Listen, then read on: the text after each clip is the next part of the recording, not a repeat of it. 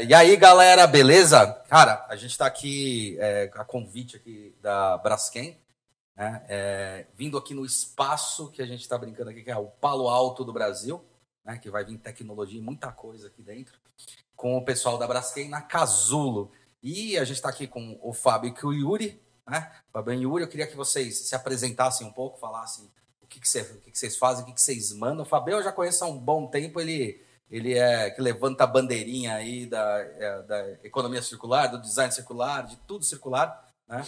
É, da economia Danet, é, pro, dentro da bandeira aí da Braskem. E aí, Yuri, tudo bem, cara? Tudo bem, tudo beleza. Bom, começando então para me apresentar, eu trabalho na Braskem já tem já tem um bom tempo, quase 18 anos. Caramba, é tempo, hein?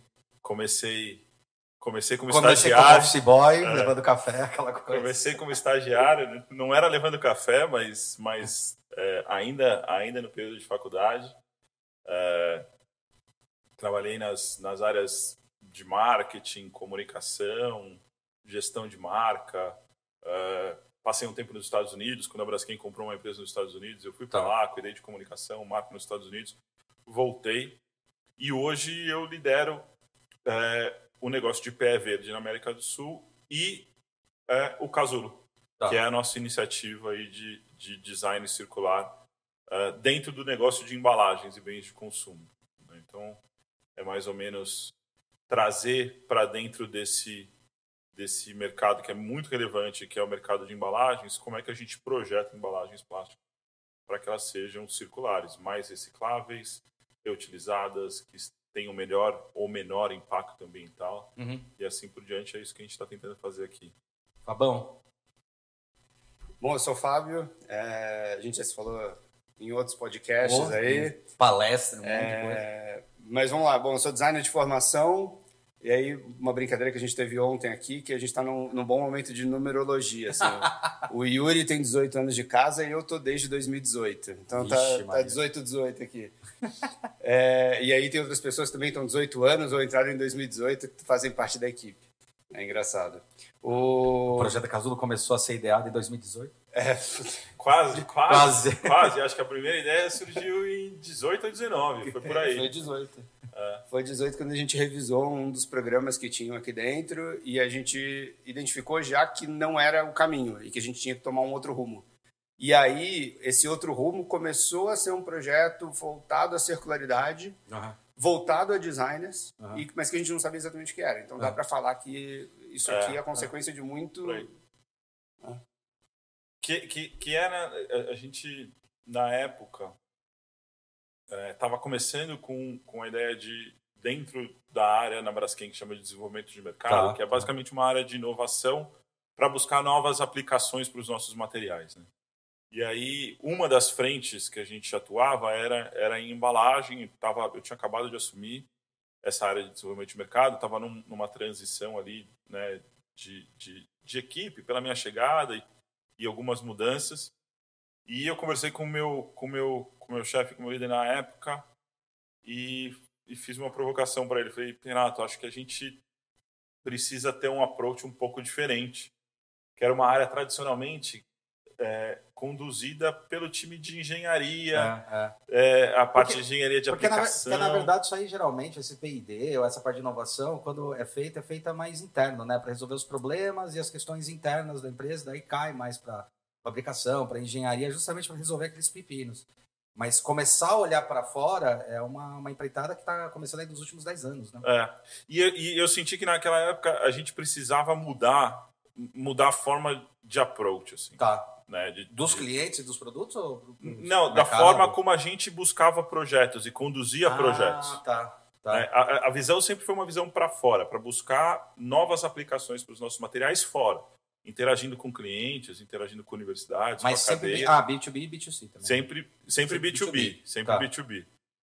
Mas num, um, num processo de condução que era um, um, um processo muito tradicional, assim, tá. né? De, de uma grande petroquímica uhum, que uhum. põe seu time de, de engenheiros e técnicos para buscar para buscar diferentes soluções e diferentes uhum. usos para aquilo que ela produz. E na época lá em 2018 eu provoquei meu chefe, eu provoquei o Renato, falei Renato, acho que a gente precisa ter um approach um pouco diferente. Eu já tinha tido muita interação, né? Apesar de ser publicitário, não ser designer. Ah, isso que eu ia perguntar, você está eu, de publicidade. Eu sou publicitário. Tá. Nunca trabalhei em publicidade, sempre trabalhei com marketing, com branding tá, e tal. Tá, posicionamento, estratégia. Posicionamento, estratégia. Mas é, eu, eu, tinha muito contato com designers, sim, muito sim, contato com designers de produto. Tá. E isso, e para mim, é, é, o modelo de endereçar alguns desafios, né, que, que eu vi a forma como esses designers trabalhavam, sempre foi um negócio que me chamou muito a atenção, assim, de, puta, tem muito potencial aqui que vai além do tipo, como é que eu faço uma cadeira? Muito bonitinho, é, é. é, é, é. E, e aí, nessa, nessa época, eu, cheguei, eu acho que a gente precisa tomar um caminho diferente. Eu tô afim de trazer um designer de produto para tocar o desenvolvimento de embalagem. Tá. Para a gente quebrar um pouco essa dinâmica, começar a ter outros tipos de approach. E daí, quando você fala em tocar, você já estava, pelo jeito, já estava no seu mindset, já estava na sua percepção, que não era tocar o desenho, mas tocar o projeto em si. Quer dizer, a palavra real do design quanto projeto assim. O que ele pode fazer de melhorias e inovação, não só na questão do desenho da embalagem, da forma, mas assim, produto, negócios, estratégia. Exatamente, exatamente. O design é como uma, um, como uma ferramenta para solução de problema sim, sim. e não e não como estética. É, é. Era, era isso. E talvez até por isso eu, eu olhei mais para designers de produto do que outros braços né, do, sim, do, do, do, design. E, e falei, pô, me, me me dá essa, me dá, me dá essa, chance, chance vou... de, de buscar e mudar um pouco esse, esse panorama. Aí fomos para o mercado. A Braskem nunca tinha contratado um designer né? É, fomos pro mercado, foi mas super isso, difícil. Isso foi quando? Foi 2000... 2018. Engraçado, mas vocês já tinham trabalhado, porque vocês já tinham fazer, come, começado a fazer vários fomentos com os concursos da Braskem. Já. Eu tive aluno já. que ganhou o concurso de vocês. E era da, daí que veio a minha ah, experiência no relacionamento ah, de, pô, de Você interagir. vê como é importante fazer esses concursos, ah. cara, de uma maneira adequada? de interagir com esse universo, né? Eu tinha tocado o projeto Desafio Design uh -huh. durante quatro ou cinco anos ah. antes disso. Que é um, por sinal, um dos idealizadores do desafio. Tá? Você? É. Eu toquei o projeto durante, durante um tempo, mas, mas teve gente que veio antes de mim e, e botou. Não, tudo bem, óbvio. Tem que dar, tem que dar o devido mérito para.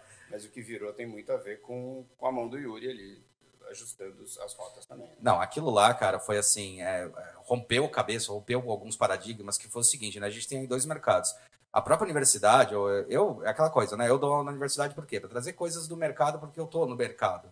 E daí eu quero quebrar alguns paradigmas. E o negócio que era legal da Braskem, quando vocês começaram a, a, fazer esse concurso, e eu achei mais legal, é que ele tinha um olhar de mercado e não um olhar tipo. Museu da Casa Brasileira e todos esses, ele tem um olhar assim, vai premiar o mais belo, mas não necessariamente o mais eficiente.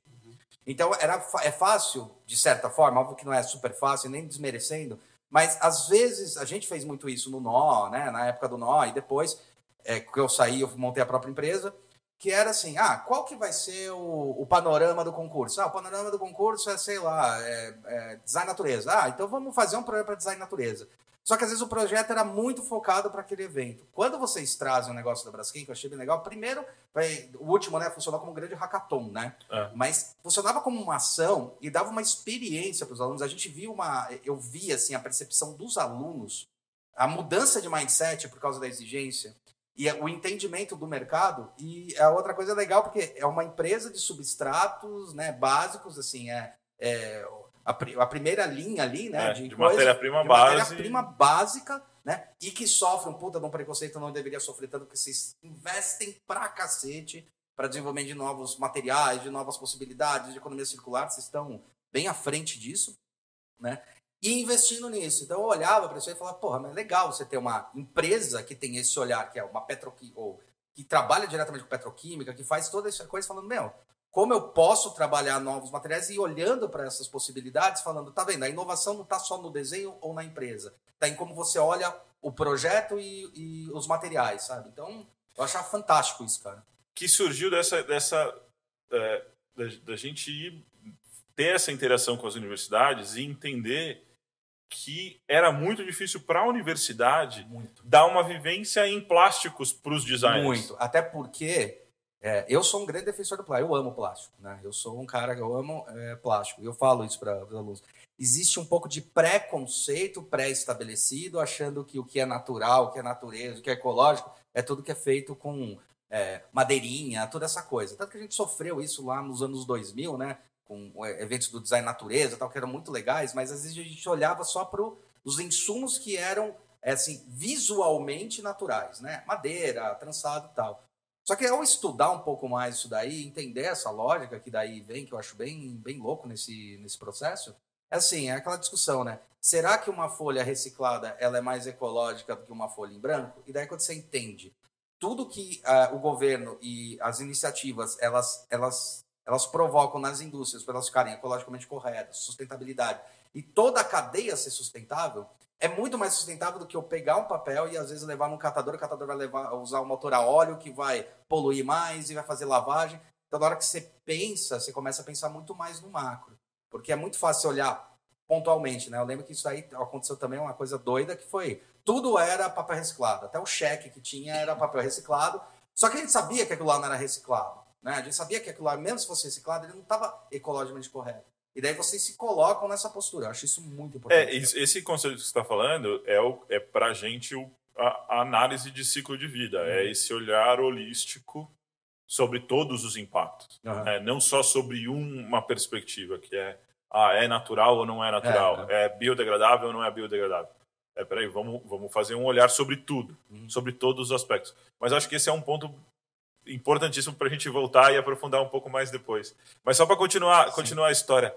A gente, então, é, abriu a vaga para um designer. Eu fui buscar um designer. Foi super difícil contratar, porque não era alguém é, que, que, esse público olhava e falava, pô, eu desejo trabalhar na Braskem, né? Nem, eu, é, é não, eu não conhecia nenhum designer que olhasse e falava, pô, eu quero ir trabalhar na Braskem.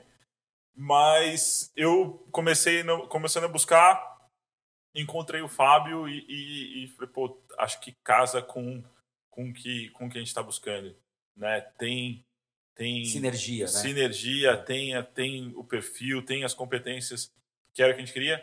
E era um cara que tinha e estava começando o seu próprio negócio. Eu falei, pô, eu preciso dessa experiência de alguém que conduziu um negócio. Uhum. Que vai vir aqui, vai pegar esse tema e vai conduzir como se fosse um business. Uhum. E vai ter que bater na porta de cliente e vender proposta de valor e vender uma ideia nova que a gente está colocando.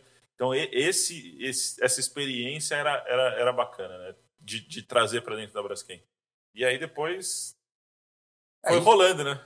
É, mas eu acho que eu acho que essa leitura é interessante de como que o Yuri selecionou, porque se eu nunca tivesse tido meu escritório, eu talvez não tivesse ah, preparado para cá. É, é. Não só, acho que profissionalmente para mim foi muito interessante, porque eu aprendi demais, me ferrando mesmo no mercado, Sim, entendendo que eu acho que é, para mim é uma, uma grande crítica que eu tenho à universidade, já falei para vários ex-professores, de o, como a universidade não prepara a gente para ser empreendedor. Não, não, e, não. E, e, é difícil você ser designer em uma empresa. Muitas vezes você vai empreender. Sim. Eu não sabia como cobrar, não sabia como me posicionar, não sabia como prospectar, não sabia nada. E eu, porque eu trabalhei muitos anos em uma indústria. Uhum. Quando eu decidi sair da indústria, eu falei, agora eu estou pronto, porque eu pô, tenho 15 anos de experiência. E, nossa, eu quebrei a cara gigantescamente sim, sim. até engrenar. Aí engrenei, beleza, já entendi, mas eu ralei muito para isso.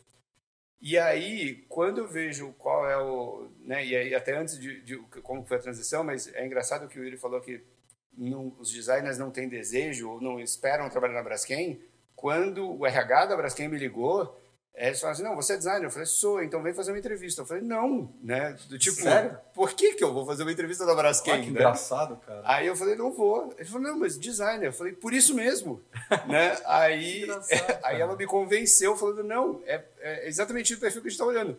E eu vim de curioso, assim, entender o que que era. E eu tinha ali um hábito de fazer algumas entrevistas para ver o que o mercado estava falando.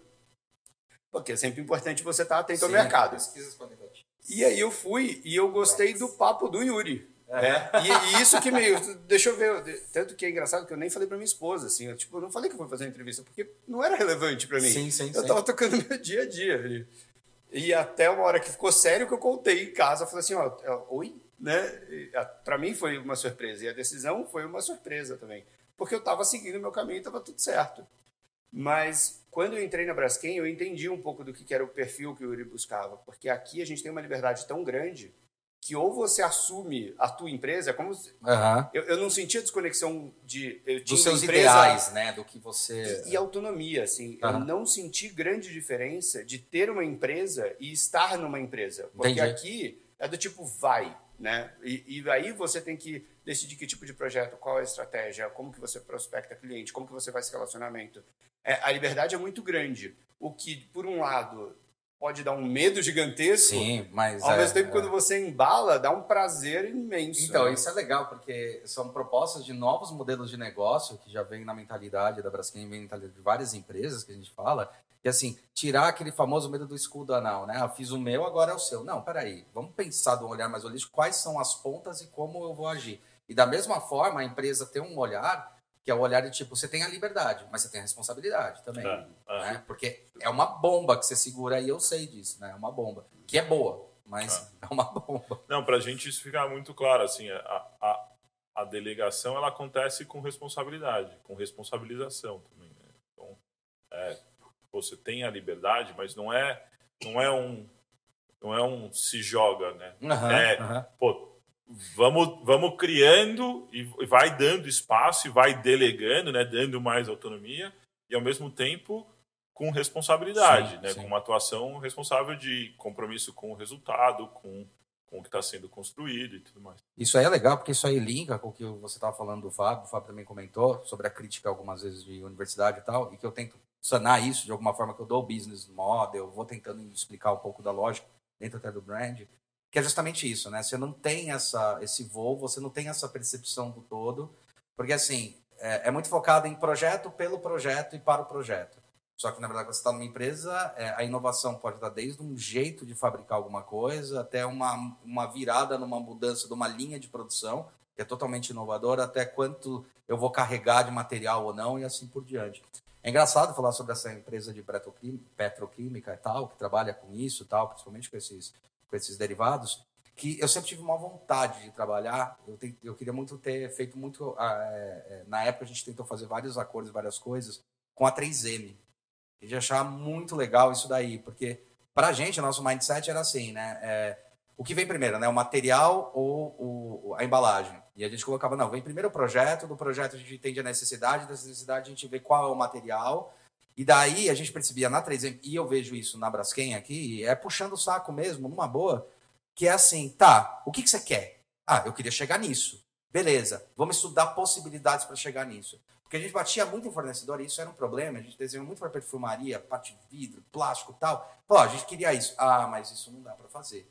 Mas, meu, mas estão desenvolvendo. Não, mas só daqui um ano vai estar tá pronto. E eu vejo a postura de vocês, a postura da 3M, a postura de algumas empresas, assim, BASF, que também faz umas coisas assim, que assim, tá, o que, que você precisa? Então vamos desenvolver junto para chegar ali na frente de uma maneira mais, mais alinhada, né? E realmente nascer um novo tipo de produto, um novo tipo de, de, de substrato, assim como um novo tipo de possibilidade, né?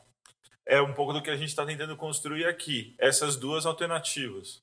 Né? A gente quer ter aqui, no caso, soluções que, que, estão prontas, né? Então que uma marca, que uma startup venha, pô, como é que eu como é que eu dou o primeiro passo? Uhum. Pô, já tenho uma solução pronta aqui, ah, eu já tenho uma embalagem que é monomaterial, ah, eu já tenho uma, uma solução aqui que 100% reciclável em PE, uma, uma inovação que já está no mercado.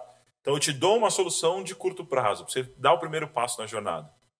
E vamos trabalhar junto no médio e longo prazo para construir outras, uhum. para você continuar avançando, você como marca, você como é, como usuário de embalagem ou como produtor de embalagem continuar avançando. Estou tentando fazer esse equilíbrio porque as empresas também têm a necessidade da resposta rápida, Sim, né? é o, o, o feijão com arroz, normal, é, tudo bem. É. Eu também, pô, é legal, puta, é legal desenvolver, mas eu preciso entregar alguma coisa para o meu consumidor amanhã. Sim, sim. Cara, a gente está tentando trazer esses dois universos ó, eu tenho coisas que os meus clientes já fazem, que te entregam as, os atributos de sustentabilidade, reciclabilidade, e você consegue entregar para o seu consumidor amanhã. Uhum. E no médio e longo prazo, pô, vamos desenvolver junto uma nova alternativa, vamos Sim. desenvolver junto uma tecnologia, um modelo de negócio diferente, que você vai continuar evoluindo nessa Sim. jornada. Sim.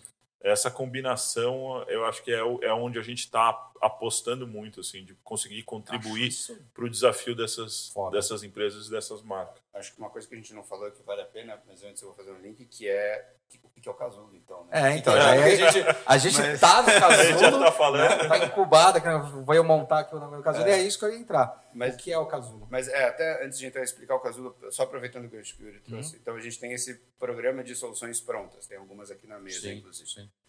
Mas acho que dando um passo atrás, o desafio design já foi ali uma experiência que a gente teve de como que a gente faz interações diferentes no mercado. Então, porque tradicionalmente, como que a gente a área toca projeto? A gente vai, busca um parceiro, conecta as pessoas e faz um projeto interno, mas para o mercado externo. Uhum. E a gente tenta implementar. O Desafio Design já tinha um programa ali, né, onde você tem uma mentoria de novos designers e, e pode ser que saia alguma iniciativa de mercado. O grande foco dele é a mentoria de novos designers, mas a ideia é que, se sair algum projeto, putz, isso pode ser impulsionado pela gente e realmente colocado no mercado, como a gente tem desenvolvido internamente os projetos e depois da sequência. Quando a gente cria o Casulo, é, a gente tem que abrir esse leque. Então, a gente começa a ter soluções prontas, que não era tradicionalmente nosso, uhum. né, fazer isso, a gente é muito menos. Uhum. A gente começa, a, continua, a gente traz o desafio design para dentro do Casulo, e a gente cria outros tipos de programa para ter outros tipos de interação e, e formas diferentes de entregar valor para a cadeia. Então, a gente criou um programa chamado, chamado por exemplo, Red, é, Red Packaging, é o, é o, desculpa, é o da embalagem pronta. Mas a gente tem um outro que é o Packaging Day, que é um, um, uma ação que deriva do Desafio Design, só que ao invés de ser um programa de mentoria que talvez gere um projeto, ele é um projeto onde a gente contrata designers e aí a gente desenvolve um projeto. O entregável não é mentoria. O entregável é o projeto. Por isso a contratação. Entendi. Então a gente começa a criar é, modelos diferentes. Porque se a gente se propõe a ter uma interação e uma cocriação, um ambiente criativo e colaborativo, a gente precisa ter essas ferramentas. Só provocar, né? Mas eu estou falando demais o que a gente vai fazer sem explicar o que é o casulo, né? Então vai lá, Yuri. Não, mas foi. Mas continuando o contexto histórico ali, né? Então a gente começa a atuar nesse modelo de, de, de um approach de design né? e vai buscar referências, e vai buscar base uhum. técnica, é, dados, para a gente direcionar essa atuação de design em desenvolvimento de embalagem. E a gente chegou num estudo de uma universidade da Dinamarca que aponta que 80% do impacto ambiental de um produto ele é determinado no momento de concepção, no momento de, projeto, no momento de projeto de design. Legal. Então aí as coisas ficaram muito claras assim. É aqui que a gente precisa atuar. Se a gente quer desenvolver soluções mais sustentáveis de embalagem, é nessa fase que a gente precisa influenciar. É, essa, é esse momento que a gente precisa dar mais é, subsídio, mais informação, mais conhecimento para esses designers tomarem melhores decisões. E tomarem melhores decisões com dados uhum. técnicos, científicos, e não tomarem decisões com acho que isso aqui é, vai ser melhor bunda, ou acho que aquilo vai ser é mais sustentável. A gente começa a atuar nesse modelo, isso começa a gerar frutos, né? 18, 19, 20, isso começa a rodar. Durante o ano de 2020, a Braskem passa por uma transformação interna relevante, né? A gente sai de um modelo de organização por produto e passa a ter um modelo de estrutura voltada para mercados. Ah, Cria-se tá. o negócio de embalagens e bens de consumo dentro da Braskem. E aí a gente já vinha, eu, o Fábio, a gente já vinha trabalhando com desenvolvimento de embalagem. É, quando a gente, quando esse negócio de embalagem bens de consumo é criado, a gente faz um, um mergulho ali durante o ano de 2020, construindo a estratégia do negócio, para onde o mercado de embalagem estava indo, o que estava acontecendo, qual era, qual era o contexto e como é que a Braskem ia atuar nesse mercado. E ficou muito claro para a gente que o mercado de embalagem estava passando por uma transformação. E uma transformação voltada para circularidade, para uhum. sustentabilidade, com as grandes marcas assumindo compromissos públicos. A gente entendia que uma nova geração de embalagens viria, né? Uhum. E a gente precisava impulsionar essa transformação para que ela fosse mais rápida. E a forma que a gente encontrou disso é, pô, a gente precisa ter um espaço que a gente impulsione e acelere essa transformação. Porque se você olhar, até um, um, parte do insight veio de uma visita que eu fiz em Piracicaba. Tá. tem uma, literalmente, uma rua em Piracicaba em que tem três hubs de inovação É de água. É. Né? Tá o, o, o Pulse da Raizen, tá o Agritech Garagem, e tem mais um outro que, se não me engano, é da Exal, que é da USP. Falei, pô, em uma rua você tem três hubs de inovação para o mundo agro. Fundamental, o agro é um canhão na economia Sim, brasileira sim. E, e- e tem espaço para isso tudo. Mas, pô, embalagem. Embalagem é um mercado de, sei lá, 20 bilhões de reais É no Brasil. falar, né? É, tá na vida de todo mundo o tempo inteiro, tem um papel fundamental, né, quando a gente coloca os grandes desafios que a gente tem como sociedade, tá em, tá em embalagem e não tem nada, não tem, não tem inovação, né, não tem um lugar que, que, que, que seja uma âncora, que seja um, um catalisador dessa inovação no mercado de embalagem. Então, essas duas coisas se juntaram. A, a estratégia, a gente entender que a gente deveria ter um papel mais ativo na transformação para a sustentabilidade das embalagens e a- o espaço que tinha no mercado de ter um, um- um centro gravitacional para essa, Ah, essa tá. inovação acontecer.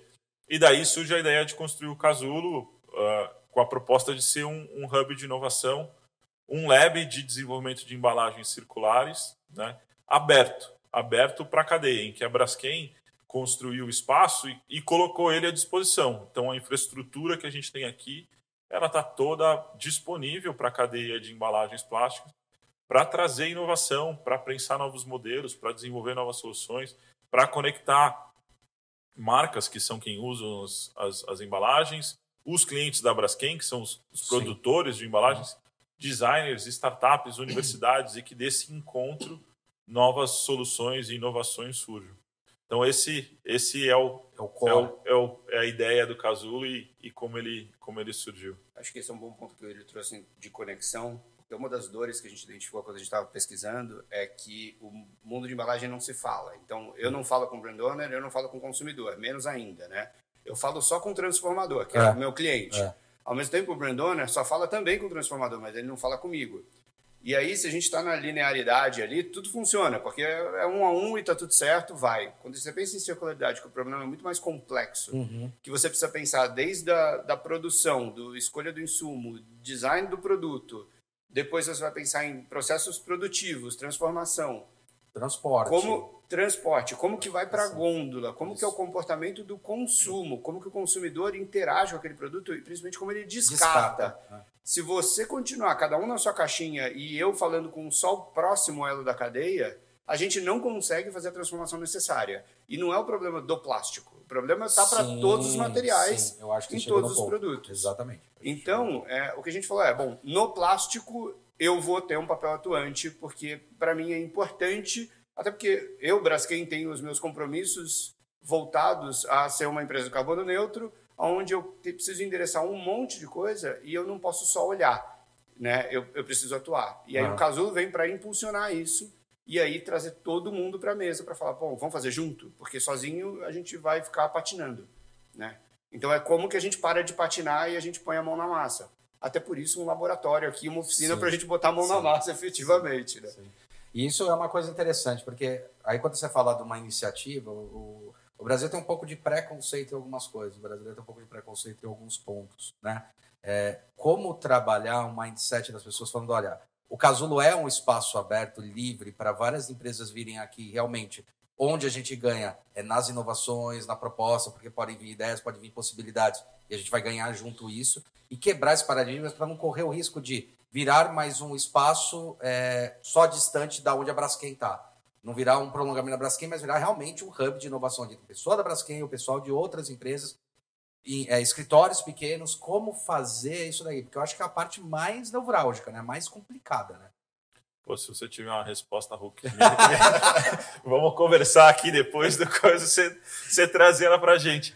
Eu acho que é- é- o que a gente construiu aqui, é, eu vou fazer um, vou fazer um paralelo com. Que no, no, no fundo é, é, é, é, um, é uma iniciativa de intraempreendedorismo. Sim, sim, Né? A sim. gente está numa grande corporação e, e- e trouxe uma proposta para essa corporação de, de- de ter um modelo de atuação diferente. Com os seus benefícios e malefícios de, Sim. de nascer dentro de uma, de uma grande organização.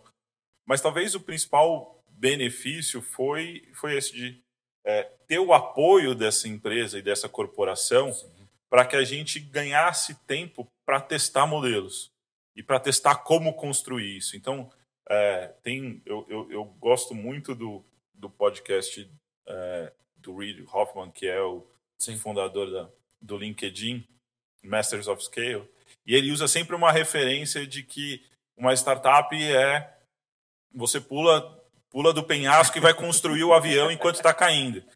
E a, e a gente está muito nesse mood, assim, né? A gente, a gente construiu, inaugurou, então a gente acabou de pular do penhasco e agora nós estamos começando a construir o avião. Então, construir esse ecossistema, entender aonde vão estar os desafios, né? Que tipo de barreiras a gente vai ter e como a gente vai tentar fazer uma transição né, de um modelo mais é, fechado, mais é, muito muito controlado para esse modelo mais aberto e mais integrador de colaboração e de cocriação, a gente vai, vai construir agora ao, ao longo do caminho. A gente tem algumas hipóteses, a gente, a gente tem apostas. Né, que nós vamos testar e vamos ter que evoluir e, e corrigir rota e aprender, e aprender é. conforme a gente for a gente for caminhando. É porque vocês vocês vêm com uma proposta maravilhosa, né, em relação a a iniciativa de tipo pegar uma grande empresa, primeiro assim, do lado da grande empresa como negócio, é aquela história, onde, onde a Braskem ganha com essa história toda? É justamente em provocar inovações e a gente sabe que as conexões das pessoas é o que provocam muito isso, né? Você tem vários casos no mundo todo que são isso, são coisas colaborativas que provocam inovação, né? Tem um é. livro até que é sensacional, que é o Economics, que trabalha bastante isso e mostra várias fontes de coisa. Então, esse vai ser o approach, né? Ao invés de eu trabalhar com um único elemento e às vezes trabalhar com as pessoas que são só internas e às vezes elas estão prontas para resolver aqueles problemas, a gente trabalha com várias pessoas dando soluções com olhares distintos. Mas, é, ao mesmo tempo, como quebrar a barreira de falar, olha, não é que tudo que tem aqui é da Braskem, mas tudo que tem aqui faz parte de como a gente vai crescer junto com o mercado e inovar o mercado. E transformar o mercado, e inclusive uma coisa que eu acho bem complicada no Brasil, que a gente é, conversa bastante, eu por gostar de plástico, que é o preconceito com as resinas poliméricas, né? É, ah, não é bom. Pô, tem tanta transformação, tem tanta coisa que já melhorou. Quando a gente fala em metal ou fala em qualquer outro tipo de material, o quanto os plásticos foram é, evoluindo a capacidade de produzir com melhor eficiência os materiais, melhor resistência com menos gasto energético. A gente fala muito sobre motores, elementos assim que o plástico ele vem entrando e assim tem menos valor energético para produzir aquilo lá e produz produtos com mais eficiência, né? Então isso é interessante. Agora é justamente isso, né? Como é que eu pego, por exemplo, vamos dizer, eu tenho uma empresa que eu quero inovar alguma coisa. Eu tenho, é, eu tenho lá uma, uma porrada de, de, injetora, ou tenho alguma empresa em um outro setor. Porque isso que é legal, não é? A gente tá falando só de polígono, está falando, olha, eu sou agricultor, que nem você estava falando, e eu acho que dá para eu eu posso desenvolver biopolímeros em cima disso, eu posso fazer essas sinterizações, ou eu posso trazer isso. Como provocar isso e o que, que a pessoa tem que fazer para chegar até a Casulo? É, a gente a gente está atuando de uma forma bastante aberta, no sentido de é, a gente não, não colocou barreiras, né? Não é, ah, eu vou olhar só para um tipo de embalagem ou só para uma categoria ou eu só vou trabalhar com empresas com esse perfil. O único, o único critério que a gente coloca é você precisa trabalhar com embalagem, com embalagem. e precisa ser um projeto voltado para a economia circular, para sustentabilidade. E o que é embalagem para Braskem? Porque as pessoas têm essa Pô, noção essa de é embalagem. É, né? Essa Mas o que é, uma... é embalagem? Para a gente, é, todo o material que está em em ingresso na jornada né, de cuidado, de proteção e de transporte de um produto. Tá. Isso que eu, que eu quero dizer com isso. A gente está olhando para a embalagem, essas mais comuns, assim, no sentido de é o que está mais no nosso é dia a dia, percebido, percebido né? é. mas a gente está olhando para a embalagem, por exemplo, quando a gente olha para um pallet. Perfeito. Né, num sistema logístico, né? Pô, Inclusive eu, o próprio pallet. O, pró o próprio pallet, uhum. né? quando a gente olha é, para os modelos de, de, de, unitização, de separação, é, de armazenamento é, em, em, fases da, da, da, da, cadeia, em fases da jornada, né? então um, um warehouse uhum. que agora com a explosão do, do e-commerce, uhum. isso cresceu demais. Nossa, meu, o Mercado então, Livre você, virou, é. virou Então você tem um, um, um, warehouse ali, tem muita embalagem né, que não chega lá no consumidor, mas que está cuidando da jornada desse produto para ele chegar no consumidor ah, nesse, ah, nesse intervalo. Então, tudo isso para a gente está dentro desse contexto da embalagem. Né? É, e está dentro do universo que a gente está se propondo, se propondo a olhar seja por fazer uma solução de uma embalagem ser mais reciclável, seja por fazer uma embalagem de reutilizável, ou por pegar modelos e sistemas como esse e pensar a otimização do sistema como um todo, né? Desde o começo da produção até é, como é que eu faço isso? É, eu coloco no estoque, coloco no estoque, estoque é, é, unitização, separação em, em centro de distribuição, assim por diante. Olhando, por exemplo, nesses casos, e acho que fica mais evidente, como é que a embalagem pode se transformar num tipo de serviço. Uhum. Né? Eu não preciso mais, para ficar no, no, no pallet, eu não preciso mais comprar o pallet. Será que eu não posso contratar o serviço de alguém que coloque o pallet para mim aqui, vai buscar no meu centro, faça o tratamento, ou a higienização, ou a recuperação dele e coloque ele sempre disponível na hora que eu preciso? Isso tudo a gente a gente está olhando a gente está explorando, porque esses modelos também vão trazer benefícios de sustentabilidade. Vão trazer uma embalagem que tem um ciclo de vida mais longo, que vai ser reutilizada, e vai reduzir emissão de CO2, por exemplo, durante todo o processo. Então, é, quando a gente pensa nos desafios da embalagem, acho que a gente acaba pensando muito na embalagem primária, que é aquela é, é porque o público geral vai pensar na embalagem primária, porque é legal, porque vai, surgem dentro desses, dessas possibilidades assim, tá, achei, porque pode ter gente aí, né, é, que achou, por exemplo, um novo sistema de encaixe ou de validação ou de alguma coisa que possa encaixar produtos. Isso está dentro da proposta, né? Tá. Porque quando a gente olha a embalagem, está olhando isso. A gente, na verdade, está olhando o serviço que a embalagem propõe e não a embalagem como um todo. Então, qual é o serviço dele sair daquele substrato e entrar pela primeira vez numa embalagem, um invase, e como ele chega até o consumidor. E, na verdade, vocês estão dando um passinho além, que assim, como é que esse, esse consumidor e também. Como é que ele vai, vai usar para direcionar como ele vai descartar. Direcionar. Porque isso também é um problema. Eu falo que hoje é, as pessoas, né, é, elas falam muito sobre a responsabilidade das empresas. E eu vejo empresas grandes, com grandes marcas, aí falando Braskem, falando Coca-Cola, falando essas grandes marcas, que elas assim, elas são cobradas e são muito responsáveis ecologicamente sobre a emissão zero de tudo. Então, tipo, a Coca-Cola, a maior preocupação dela é a água. Assim, ela sabe que ela tem que tratar muito bem todas as fontes de água. E daí tem muita essa responsabilidade do consumidor jogar em cima das empresas e tirar a responsabilidade dele, mas tem a responsabilidade dele. Como é que ele descarta isso? Como é que ele tira isso do banco de, de coisas e como é que ele percebe isso? Será que ele tem a responsabilidade de conseguir fazer? Porque tem a famosa coleta reversa. Só coleta reversa custa uma nota para as empresas. Às vezes o valor do próprio produto. Tem que ter toda uma logística. Se a, dentro dessa coleta reversa tiver o cliente entendendo que a embalagem ele faz parte ainda desse processo da embalagem, ele pode ser uma ponta disso, né? Eu vou trazer um outro elemento. Você perguntou muito de casulo, como que funciona, mas mais do que falar sobre embalagem, eu acho que tem dois, uma etapa anterior, que é a sensibilização. Perfeito. Então, a gente vê que muitos profissionais de mercado ainda não entendem muito de embalagem como um todo, principalmente quando fala em plástico, então como que né, faz uma embalagem plástica, uhum. você pode ter muita experiência, mas a maioria não tem. Não tem, sim. É, quando a gente fala de economia circular, ainda é um bicho de sete cabeças, muita gente não entende nem o que, que é e acha que é, é tá falando de sustentabilidade ambiental apenas, mas uhum. tem ali a social e, e, econômica atrelado a isso, tem o tripé que você sim, precisa olhar, sim. e ele é um modelo de negócio, ele não é simplesmente um modelo ambiental, então para as pessoas entenderem isso é super importante para conseguir trabalhar com economia circular, e tem como que eu desenho, né? Faço design para isso.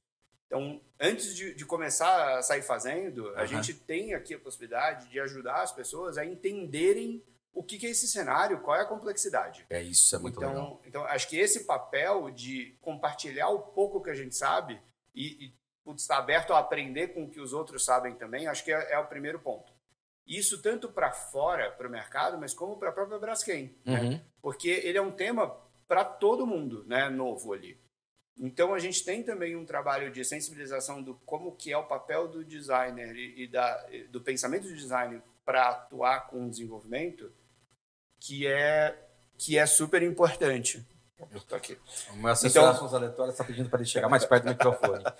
então, é, atuar, assim, entender o pessoal aqui dentro, né, na Braskem, como que o design atua, foi até o que a gente estava conversando agora há pouco, né, antes da, da gente começar a gravar, a gente trazendo, assim, a gente explorando aqui um case, e aí o Yuri virou para mim e falou assim, putz, é muito legal, né, essa forma de você trazer para começar a estruturar como que a gente pode começar a pensar em um projeto, é uma visão que não é tradicional aqui dentro, né? E isso é super importante, que é a história do time multidisciplinar, Sim. né? Então, para dentro tem um papel muito importante de sensibilização, mas para fora também. Com certeza. Então, acho que esse é o primeiro papel do Casulo. É, já era nosso e agora fica mais sólido com o Casulo. Depois, a gente tem um papel de como que a gente é, interage com as pessoas e mostra algumas dores que às vezes não tem nada a ver com o plástico. É claro que a gente vai viabilizar isso através dos nossos materiais, sim, porque sim, é onde sim, a gente tem essa expertise, mas a gente começa a falar muito de jornada de consumo. Então, não adianta a gente pensar num produto maravilhoso, que ele vai ficar esteticamente incrível, que ele é funcional, é, mas que você não pensou na jornada do consumidor, inclusive no pós-consumo. Uhum. Então a gente, a gente trabalha muito isso, né? Então convido para quem estiver vendo o vídeo. Ah. A gente tem, por exemplo, alguns cases, então, sei lá, a gente desenvolveu, está desenvolvendo, na verdade, esse desodorante. Então, aqui é um shape só, uhum. né? A gente poderia ter esse shape, né? É, ele é, ok, diferente, mas o mecanismo é equivalente, uhum. né? A possibilidade do que a gente pode fazer e o storytelling é muito similar, mas quando a gente a gente abre aqui, a gente tem um roll-on, por exemplo, né? Uhum. Esse material roll-on eu posso desacoplar ele, eu tenho um refil, já fiz bagunça. É, eu tenho um refil que ele inicialmente tem mais material do que o tradicional. Só que no segundo uso, quando eu pego o segundo refil, eu já estou economizando matéria-prima. Sim. É, ok, isso aqui é um pensamento de design estruturado na, na, produção. Eu sei como que eu faço, que isso aqui vai ser sopro, eu sei que essa peça vai ser injeção, mas a gente trabalha muito aqui para pensar, então, como que eu, isso aqui é monomaterial. Tradicionalmente, ele não é monomaterial. Né? Mas como que eu penso que eu vou ter um refil que para as marcas são super importantes de você reduzir, né? Porque eu, eu diminuí pela metade o tamanho Sim, na gôndola. Pô.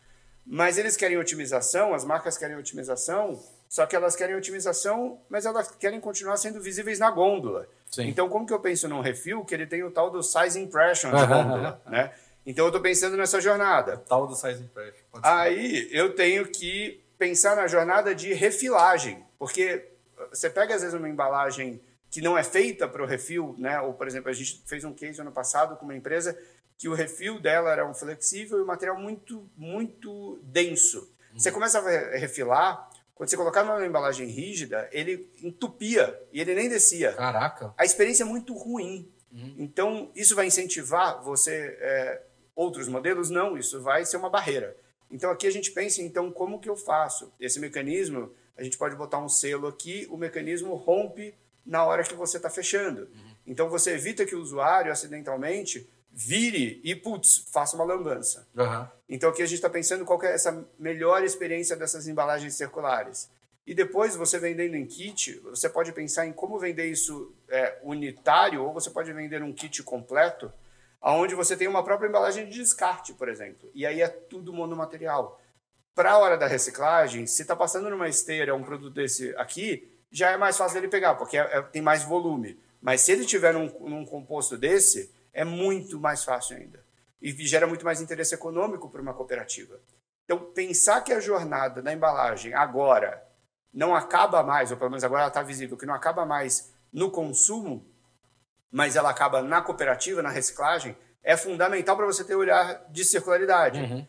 E aí você pensa em como que, se você tem um descarte melhor e você tem uma unitização, é, a nossa o nosso teste, as validações que a gente está fazendo, é como que você então influencia o consumidor a não descartar isso aqui no lixo do banheiro. Porque ele pode ser monomaterial, 100% reciclável, mas se ele jogou isso aqui naquele lixo, que é lixo, resíduo tal, vai contaminar. mas ele não entende que aquele lixo com papel contaminado, aquilo vai para o aterro sanitário, tudo que está junto também vai, você está levando um, um, produto que foi incrivelmente desenvolvido para a circularidade, você está fadando, né, ele está fadado aí para o aterro sanitário. É, independente do material, se era plástico ou outro, né? aquele conjunto, aquela sacola vai. É, então, como que a gente redesenha essa jornada como um todo? Então, para a gente fazer isso, a gente começa a provocar o mercado trazendo as nossas experiências, nossos aprendizados, e a gente tem muito que aprender ainda, uhum.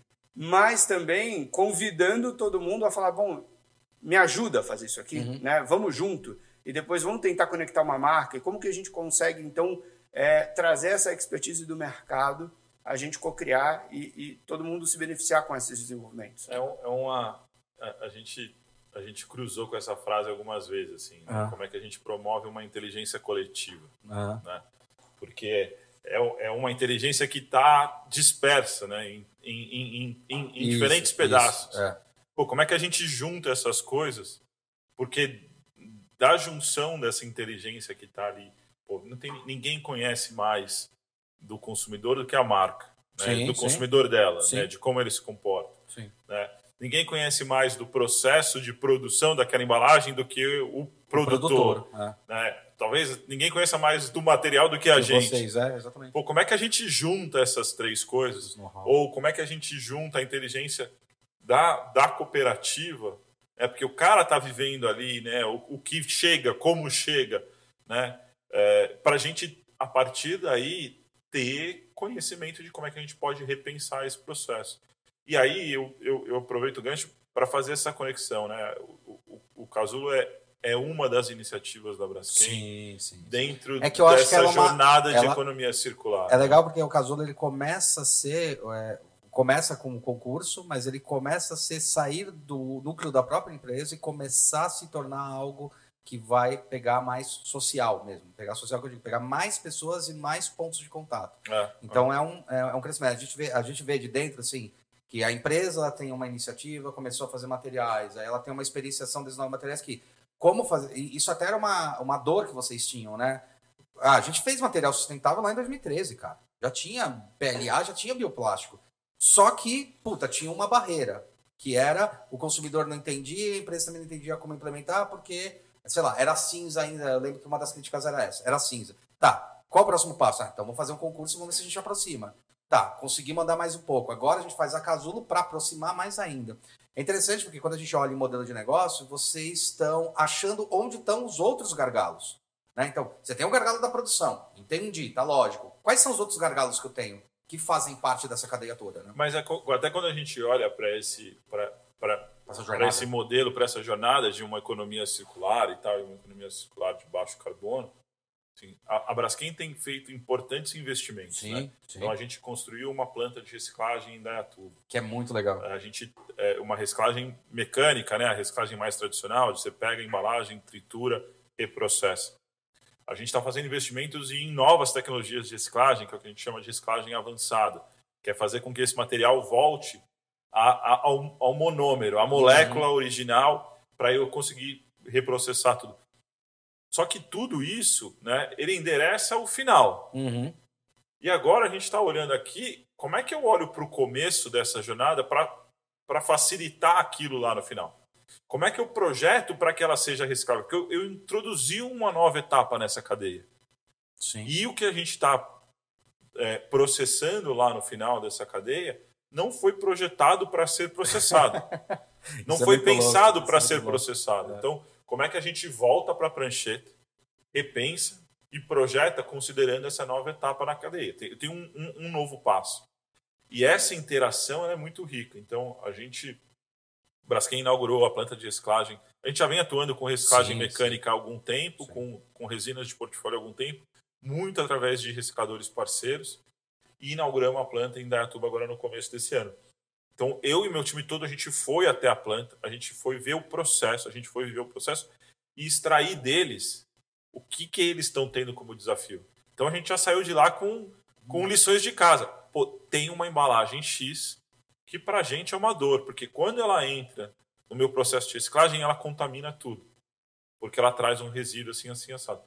Vocês conseguem atuar? Então agora a gente está indo, construindo quem são os produtores, que marca que está envolvida, pô, traz o cara para cá, mostra para ele com dados que a embalagem dele ali tem um desafio, tem um desafio para reciclagem. Pô, vamos pensar junto uma outra alternativa, porque a gente sabe agora onde está o problema. Ah, o problema está na, na, na, lateral que sobra muito produto e isso vira um resíduo que atrapalha todo o processo de reciclagem lá na ponta. Então é, é, é esse olhar de como é que a gente olha para a economia circular, não só como, como uma frase bonitinha, mas, mas olhando para todas essas etapas, indo lá no final da cadeia, pegando informação, pegando dados, trazendo insights, voltando para o começo, repensando isso para que a gente consiga avançar. A gente vê que vocês têm uma posição muito de. Desculpa, Fábio. Não, só completar então, só, só isso acho que do Yuri é importante. Então, quando ele fala que as, as embalagens não foram feitas para a economia circular e a gente tem um desafio de redesenhar, voltar para a prancheta, se a gente for no supermercado, por exemplo, e ver a quantidade de embalagens que tem, então a gente tem um monte de desafio, mas o universo é gigantesco, Sim. né? Então, assim, aqui é, é um espaço super importante para a galera vir e trazer essas ideias, porque assim, oportunidade é o que não falta né, no mercado para a gente pensar. Só que os desafios também são grandes, então por isso a gente né, se propõe a juntar todo mundo, designers, transformadores, brand owners, desculpa, brand owners e startups.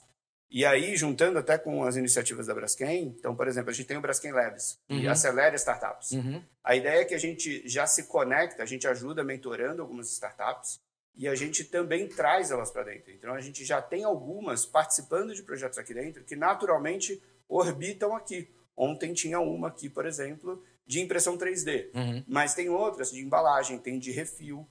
Elas estando aqui e habitando esse local, quem vier pode beber dessa água também. E aí a gente pode ir conectando. Então, pô, se eu vou fazer, eu quero fazer uma gamificação pós-consumo, a gente tem uma startup que olha para esse tipo de coisa, né, que faz parte desse nosso ecossistema. Então, se a gente está fazendo um projeto disso, cara, não sou de novo só eu e você, é você, eu, ele, todo mundo que está aqui. E aí a gente pode ir conectando isso. Então, é, a ideia é que o casulo seja um grande ponto de conexão mesmo, uhum. né? Onde a gente vai pensar no design, mas a hora que o design precisar passar de outra expertise que não é dele, sei lá, é parte muito técnica, a gente vai ter uma, uma pessoa aqui responsável que vai ajudar a gente. Ah, eu preciso pensar no pós-consumo, como que a gente traz alguém que está aqui e aí a gente conte um case com várias mãos atuando naquilo, né? E isso é fundamental para a gente conseguir entregar resultado mesmo para o mercado e para a sociedade. É, então, e daí, já provocando em cima disso daí, como é que eu garanto algumas coisas, né? E é provocando mesmo. Como é que eu garanto algumas coisas, por exemplo, sigilo de projeto, às vezes uma empresa quer chegar com um projeto aqui sigiloso, ou como é que funciona a cadeia de ganhos nesse processo. Agora falando sobre esse, essa etapa aqui, se me permitir é, perguntar sobre isso, né? Então, como é que eu, eu trago a embalagem? Puta, eu quero trazer, mas eu tenho muito receio, porque eu queria muito desenvolver com vocês, mas a minha embalagem tem um pouco de receio, porque eu vou entrar num processo, que daí tem a questão de mercado, de entrar no processo de patenteamento, de patente. Às vezes uma embalagem dessa, uma empresa, ela patenteia e vende para outras coisas, que a gente sabe que existe muitas subpatentes, até de lacre, de sistema, de Como funciona essa cadeia de valores no processo de pensamento de vocês? Se eu sou uma empresa e quero trazer para cá. Vamos lá. É, essa é uma daquelas respostas que a gente não tem todas as respostas sim, ainda. Sim, sim. Mas a gente já tem as nossas premissas base. Então, primeiro eu vou falar da, de como que é o projeto arquitetônico do Casulo. Perfeito. A gente, se você entra aqui, né? Quem é, vocês vão estar tá vendo aí nas imagens, tá, galera? Boa. Quem visita o Casulo e vê nas imagens vai ver que na porta de entrada você meio que vê todo o espaço. Ele é todo aberto. Mas a gente tem alguns espaços aqui, algumas áreas fechadas. Tipo, a gente está numa sala agora fechada à prova de som. Uhum. Aqui é um lugar onde a gente pode conversar com sigilo, tranquilidade e a gente tem essa liberdade de falar aqui com a equipe que está aqui dentro.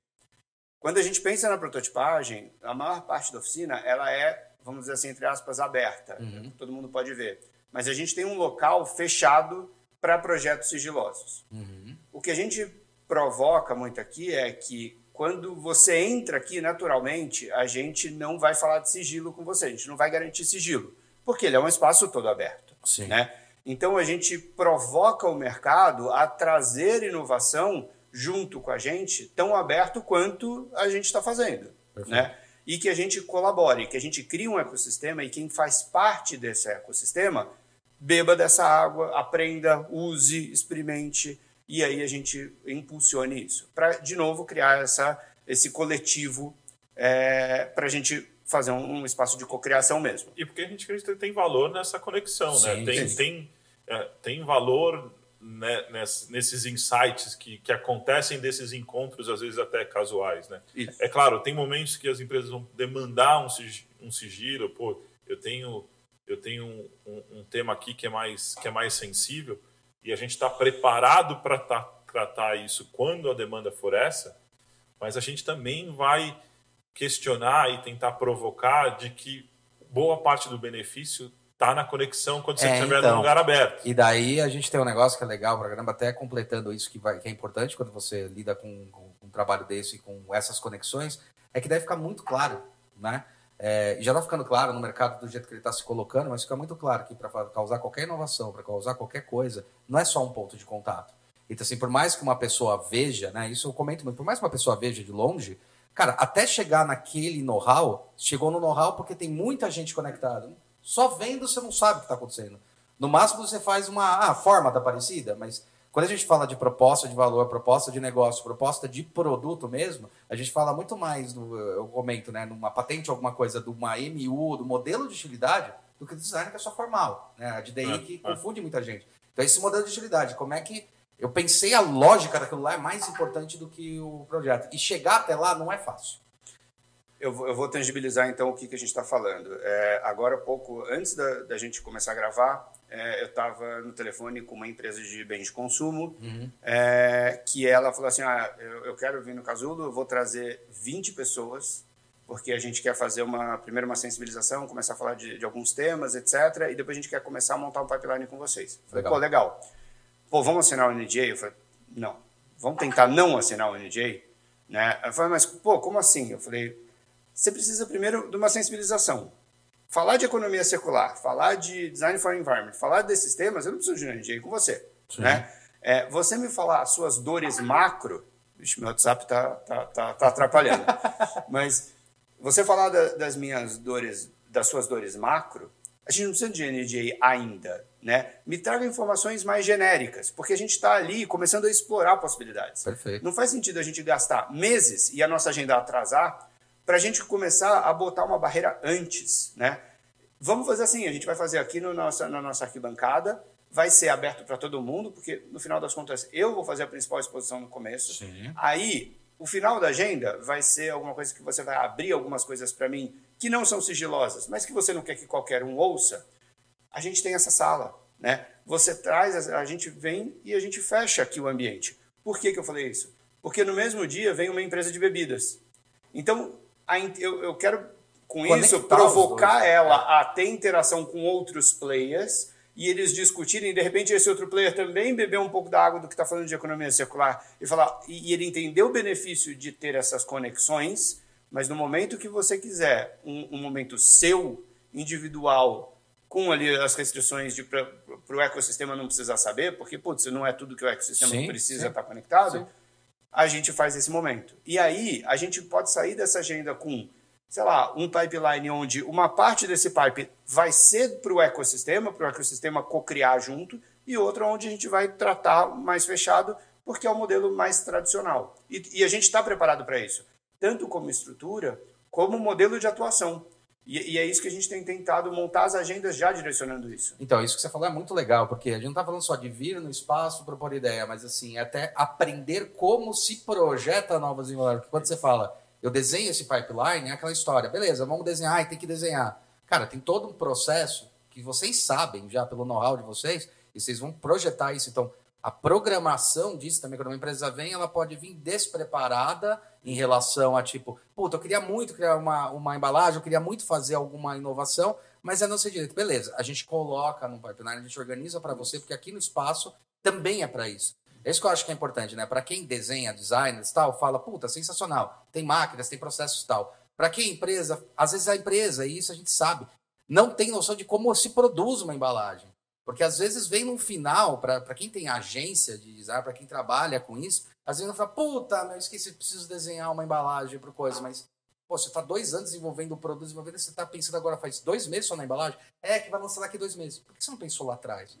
E é isso que vocês entram, né? Também entra, caso em organizar essa história toda é, das caras. Né? Eu, eu olharia, Hulk, da seguinte forma, assim, a gente tem, é, a gente foi construindo um, um, um pool de de apoios de, e de competências que a gente pode plugar conforme a necessidade. Virado. Então, se tem, se, se tem um escritório de design, pô, eu, eu tenho um cliente, eu quero trazer um projeto para cá, porque é um briefing que fala sobre circularidade, não sei o quê.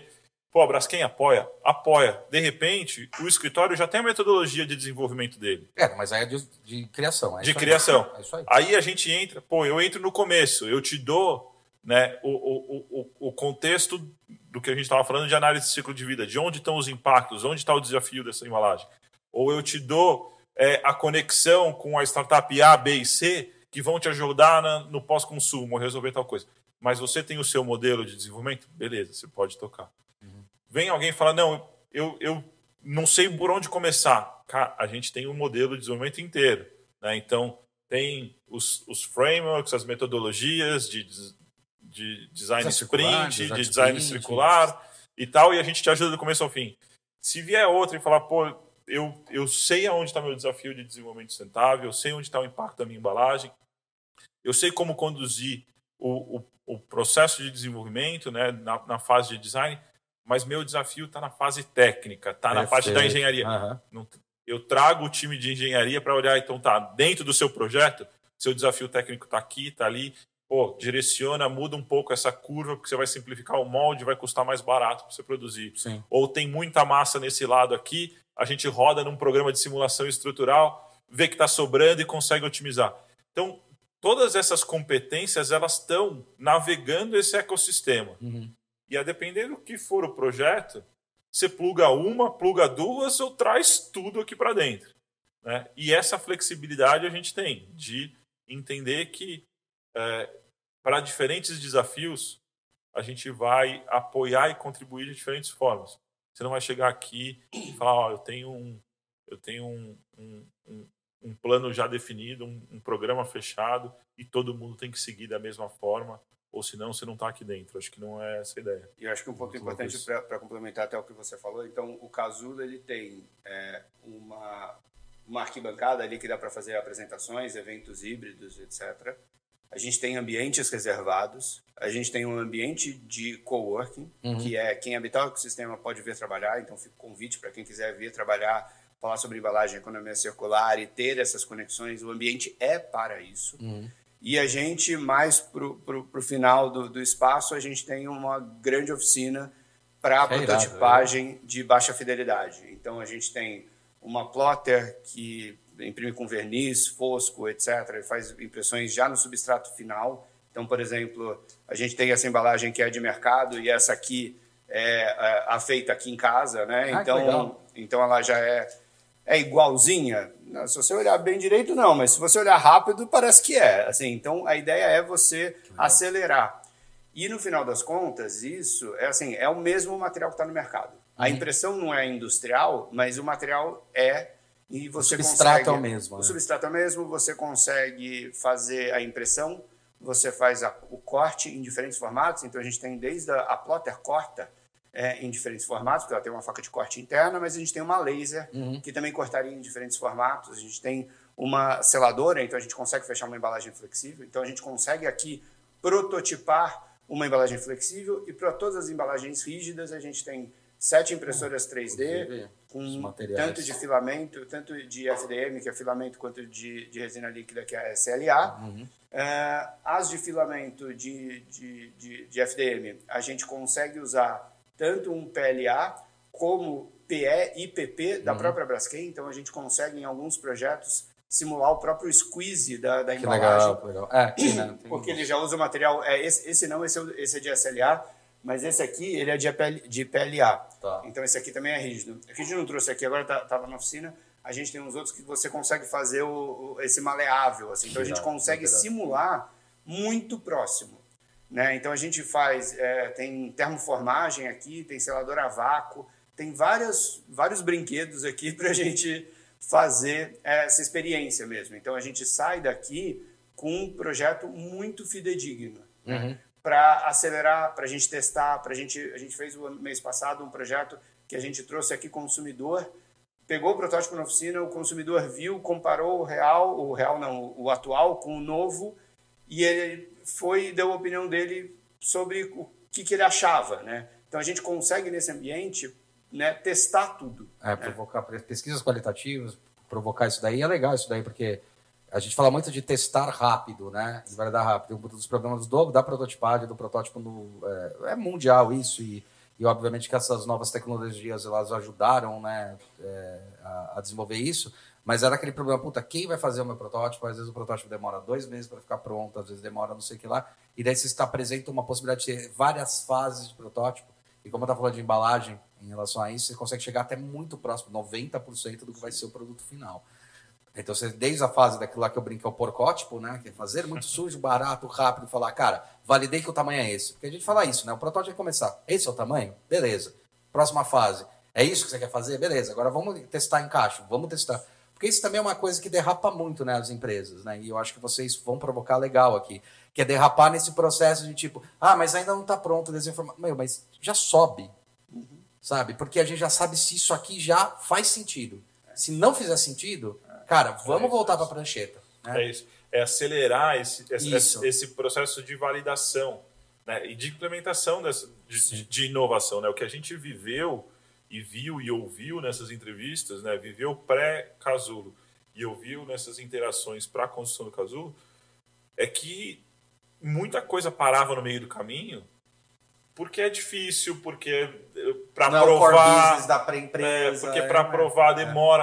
E a gente já viveu aqui a experiência, o, o, o salto que dá quando você bota na mão. Sim. sim. E, o, e, o, e, o, e o cara de PD de embalagem da empresa, pô, com isso aqui, a minha conversa com o marketing é outra. É outra. E o cara do marketing, pô, isso aqui, a conversa com o cara da produção é outra. Porque ele vai ver o que, que ele vai receber isso, na produção. Isso, isso. Né? E a gente tá, é, tem esse, voltando né, ao, ao, benefício de estar nesse, nessa grande, o, o teu apoio e, e, e, o back office da Braskem, porque a gente pode explorar inclusive outras coisas. A gente está olhando aqui e a gente tem os equipamentos de impressão 3D né, para prototipagem, mas a Braskem tem um business de manufatura aditiva. Sim, sim. Então a gente já está olhando, por exemplo, para fazer impressão 3D de molde piloto. Sim, sim, Então eu não preciso mais esperar três sim, meses a sim. ferramentaria, de repente me dá um molde para eu produzir 100 unidades. Sim. Pô, eu imprimo um molde piloto em, em seis horas, em oito horas, rodo, sopro ou injeto 100, 200 unidades, eu já tenho um teste com o consumidor um pouco mais amplo. Exatamente, de invase, equilíbrio de embalagem, peso, tudo mais no, no real ali. No, no... Porque assim, o software a gente sabe que ajuda pra caramba, mas ele não resolve. Né? Ele, você tem que pegar na mão, sentir, sentir no espaço, sentir no ambiente, sentir essa, essa conexão mesmo da pessoa com. Porque afinal ela vai estar se conectando com esse, com esse elemento. a, né? gente, a gente tem um projeto com, com uma empresa de bem de consumo, outra empresa de bem de consumo, e a gente está ali com um desafio de industrial, para garantir que o pessoal de fábrica entenda como vai ser. Tem todos os 3D, todos os renders maravilhosos, não sei o que, o pessoal não avança. Aí a gente, quando antes do espaço ficar pronto, a gente estava com uma sala provisória já testando, a gente imprimiu um monte das pecinhas que é o, que é o ponto-chave do projeto. O, o, cara da empresa veio aqui e falou assim: Ah, cara, eu vou levar isso aqui para levar o pessoal da produção, porque agora eles vão entender. É, é, e é. aí, agora a gente já conseguiu investimento. Porque o, o investimento, eles conseguiram investimento. Porque agora ele conseguiu provar lá dentro qual é o caminho e etc. Falou, bom, legal. Então, assim, só porque a gente imprimiu uma peça rápido aqui e, e, fez uma reunião, alinhou e ele soube o que levar, né? Fez uma diferença gigantesca. Meu, faz, cara, faz. É, é engraçado esse negócio aí do porcote, porque eu brinco, né, que eu acabei criando e tal, tem várias empresas que usam. Era justamente isso. A gente estava numa mesa de reunião, e a gente está falando assim, nos anos 2000 ali, né? Mesa de reunião, a impressão 3D ainda era uma coisa viracete, algumas, algumas empresas que tinham, né, tal, as máquinas, apesar de ser antiga pra caramba, década de 70, tinha algumas máquinas tal. E daí era bem assim, tava na reunião, eu falava, ah, mas não tô entendendo, peraí. Aí pegava um papel, montava o negócio e falava, isso aqui, ó. Nossa, mas é desse tamanho, é assim? É, isso aqui é um escopo. Nossa, perfeito. Isso foi uma coisa que a gente percebeu na, na coisa, né? Assim, por mais que você faça muito rápido, você começa, você tem estágios, né? O primeiro estágio é tipo, olha, isto existe, tá aqui, tem um volume, tem uma forma. Talvez no final, mas ele tem um volume. Vamos partir para a próxima, e daí também fica mais fácil até de ir validando e cortando e desenvolvendo o projeto. Mas é, o que você falou é, é, é, assim, é fundamental. Você ia lá e pegava um papel e fazia. No plástico, como você fazia? Cara, não tinha jeito, entendeu? Tinha que ser plastilina, corte a laser, era uma treta, é né? Era e ainda é, né? Mas é. eu acho que está mais fácil. E aí, de novo, o Casulo vem aqui para ajudar a acelerar isso, porque a, a, gente agora tem a possibilidade de plástico. Que a impressão 3D dá muito a solução para embalagens rígidas, né? Uhum. E, e aí eu acho que a gente As conseguiu achar sim. outros caminhos para fazer com a embalagem flexível sim. também. A gente tem bobinas prontas aqui de que materiais de mercado. Assim. Irado, assim, cara. Não é genérico, ele é isso aqui é da produção. A gente conseguiu pegar, faz uma bobina pequena para eu ter aqui e que para a gente é gigantesco, para eles é sim, é nada. Para eles é refugo. É, é isso. É, isso. é muito louco isso. Bom, Song, tem alguma coisa que você queria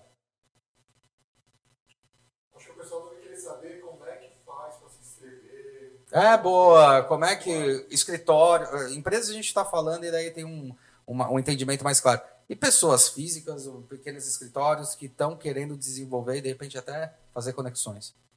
Acessem nossas redes sociais. eu acho que o primeiro.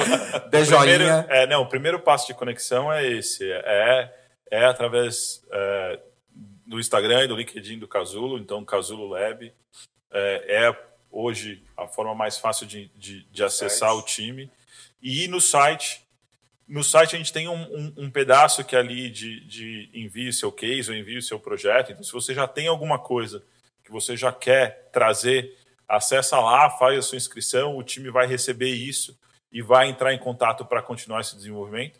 Mas se é só, pô, primeiro quero conhecer, quero ir até aí, quero conhecer, via, via as redes sociais, né, Casulo Lab você vai entrar em contato com a gente, a gente vai marcar um dia, as portas estão abertas, é, vai vir aqui, vai conhecer o espaço, o time vai te receber, e dali a conversa flui. E dali você já vai ter contato com a gente, podemos explorar alternativas, podemos discutir um projeto específico, e a gente vai, vai conduzir, conduzir o processo a partir daí. Acho que a gente é, não, não, não falou, Hulk, mas é, é importante a gente destacar, assim, é um espaço aberto e é um espaço gratuito. Tá. Né? Uhum. Então, um pequeno escritório, um designer que está autônomo, que está desenvolvendo uma solução que ele quer, que ele é, quer colocar no mercado. Até, até chegar só para completar, eu acho que vai fazer sentido, só para completar. O que acontece muito né, é, em, em, universidade, às vezes até em concursos, é o, os alunos terem a ideia, mas não terem a capacidade de desenvolvimento. Então, eles podem vir aqui e falar, cara, ó, eu parei nesse elemento aqui. Eu lembro que eu usei muito a USP na época da minha faculdade, que era assim, eu fui lá, bati na porta e falei, meu, eu estou desenvolvendo essa tecnologia, dá certo. Era uma coisa de, de, é, é de é, magnetismo e tal. Aí os caras foram lá e estudaram. Então é a mesma coisa, né? Tipo, eu tenho um projeto, de repente quero até botar num concurso. Né? Mas será que dá certo? É possível fazer isso, né? É. E daí as faculdades podem vir também para fazer parceria para isso. Né? A gente tem conversado com várias delas para isso, até pelo relacionamento que a gente já construiu no, no, no histórico de desafio design, Sim. justamente para isso. Pô, você tem um grupo ali, fez um trabalho de conclusão de curso e quer seguir desenvolvendo aquela solução, manda eles para cá. Aqui eles vão ter acesso à infraestrutura para seguir com esse desenvolvimento e vão ter acesso a vários profissionais para continuar essa interação. É uma aceleração absurda. E eu acho que o, o, o, ponto-chave do que você disse ali no dar certo, né, para a gente ali e para essa interação mais do mundo das, das startups, é, é esse é o espaço. É o, vamos testar seu market fit aqui. Né? Se, se o que você está propondo é o que o mercado está buscando, se é o que dá certo, aqui é o lugar. Porque aqui é o que o Fábio falou. Pô, nesse. Nós inauguramos agora em dia 2, né? Então vai fazer 20. Dia 2 de agosto. É. Vai fazer 23 dias que a gente inaugurou. Já passaram aqui pelo menos umas 40 empresas. Uhum. Né? Então, se você está criando, se está desenvolvendo, você quer testar se, se dá certo, se o que você está desenvolvendo, o, o mercado tem interesse, porra, aqui é o lugar. É, porque, essas empresas vão passar aqui e, e vão ver o que você está vendo. Ponto. E tem uma e outra coisa que é legal, porque você estava falando sobre startup, eu estou começando uma coisa, vocês podem também chegar num ponto de maturação que alguém traz um projeto, alguma coisa aqui, uma pessoa física, né? Ou uma empresa traz e falar, cara, teu projeto é tão interessante, por que, que você não faz uma startup? É o seguinte, a gente tem planos de startup que pode te auxiliar. Então vocês também conseguem direcionar isso, né? Isso que é muito louco. Foi duas coisas que aconteceram já interessantes. Veio uma empresa de, de cuidados pessoais e a gente estava falando sobre essa embalagem flexível. que é monomaterial, e ela falou, pô, mas eu, eu, o meu time veio, veio diretor, assim, ele falou assim, ah, o meu time está aqui, mas eu nunca tive acesso a essa embalagem, acho que só o meu time e tal. Pô, você quer levar um pedaço? Né? Ele, posso levar um pedaço? Aí você vai, que nem está numa papelaria, né? Só que agora plástico, cara, enrolei, corta o filme, ele levou para ajudar a homologar lá e, e, analisar se é isso que ele precisa, uhum. né? Aí você vem uma, uma, outra, uma outra coisa, a gente abriu a porta aqui para o ecossistema interno, né? Que a gente está dentro de um hub de inovação também. E aí é, a gente abriu a porta, a gente tem um projeto de embalagem retornável para e-commerce. É, veio um cara falando, não, eu tenho um sistema de gestão e monitoramento. Eu falei, pô, é isso que eu estou precisando. Aí a gente já está aqui conectando para ver se ele faz um sistema para rastreamento dessa embalagem, que é uma das buchas que a gente tem com o projeto. Né? Então, essas conexões sem querer, ou sem querer querendo, é. já estão acontecendo. Né? E, e, a ideia é que isso seja. É orgânico, né? Acaba virando orgânico. É, e é assim, e esse, e esse é um ponto super importante da gente ter decidido não fazer no escritório, a gente ter um espaço específico. Que fica onde? Em São Paulo? Que fica em São Paulo. Então, uma ponta. Ficamos em São Paulo, na Vila Leopoldina. A gente está dentro de um, de um, galpão que é uma antiga metalúrgica da Votorantim.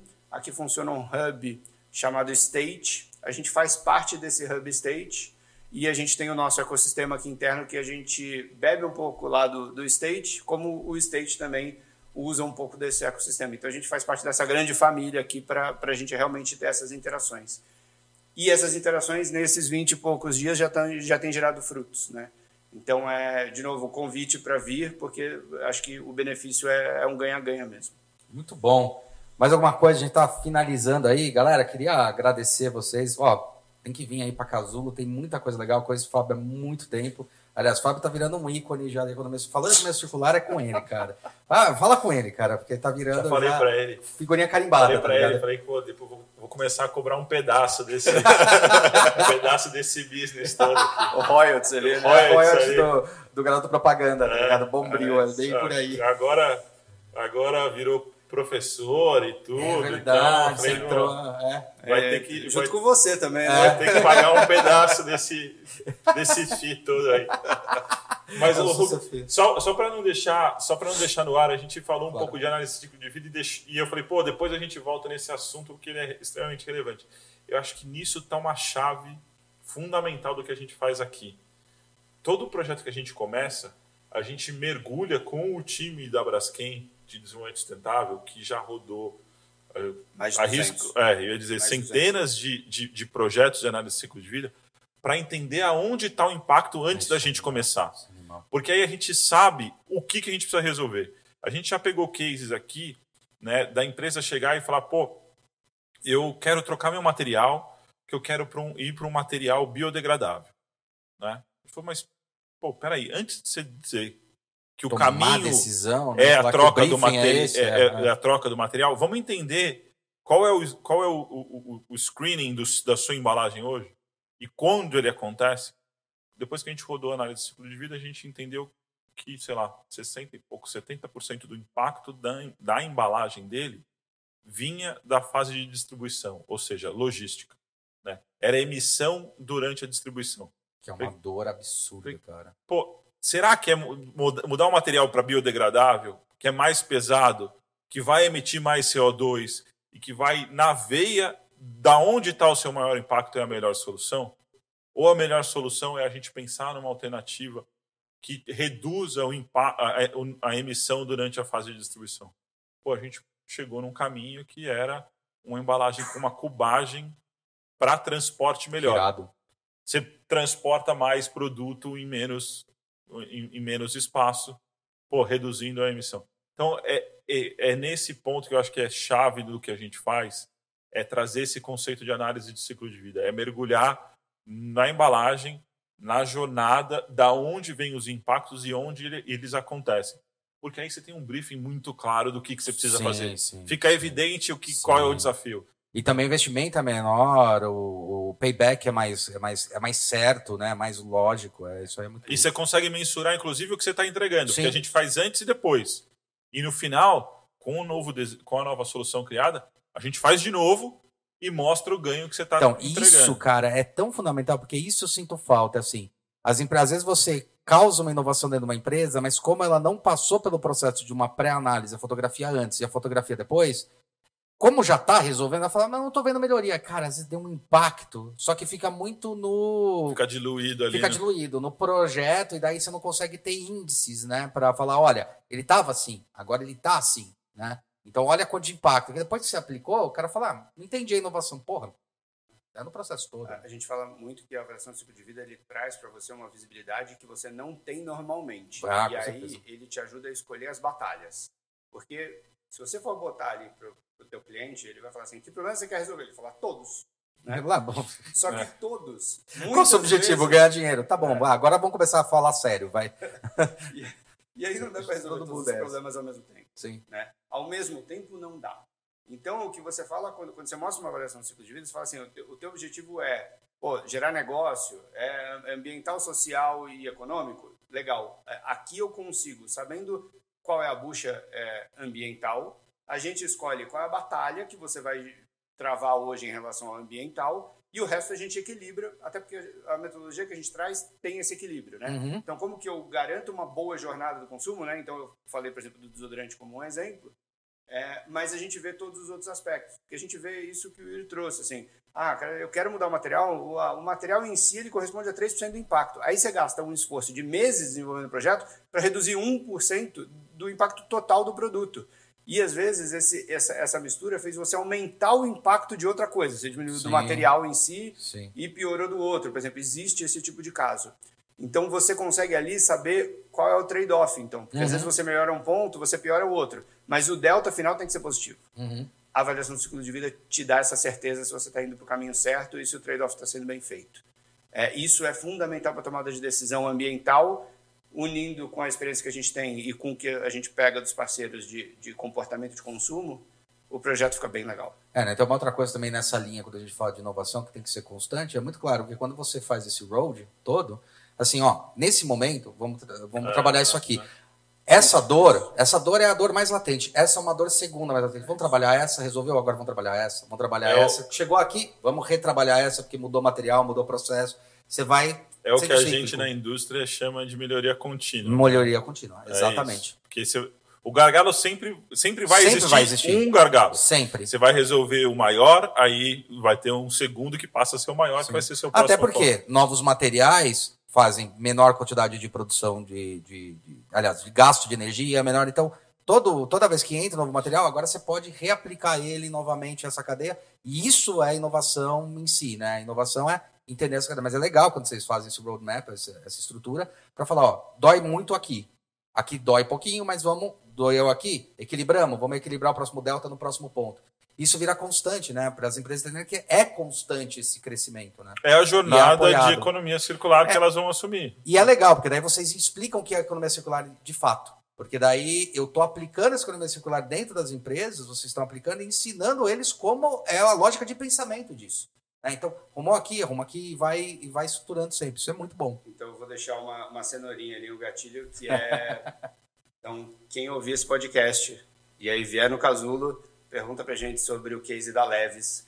Exatamente sobre isso, avaliação do ciclo de vida, melhoria contínua. Eles fizeram um case inicial onde eles viram uma dor, endereçaram a dor e depois eles descobriram uma segunda dor. E aí eles foram melhorando o projeto. É um case real de mercado.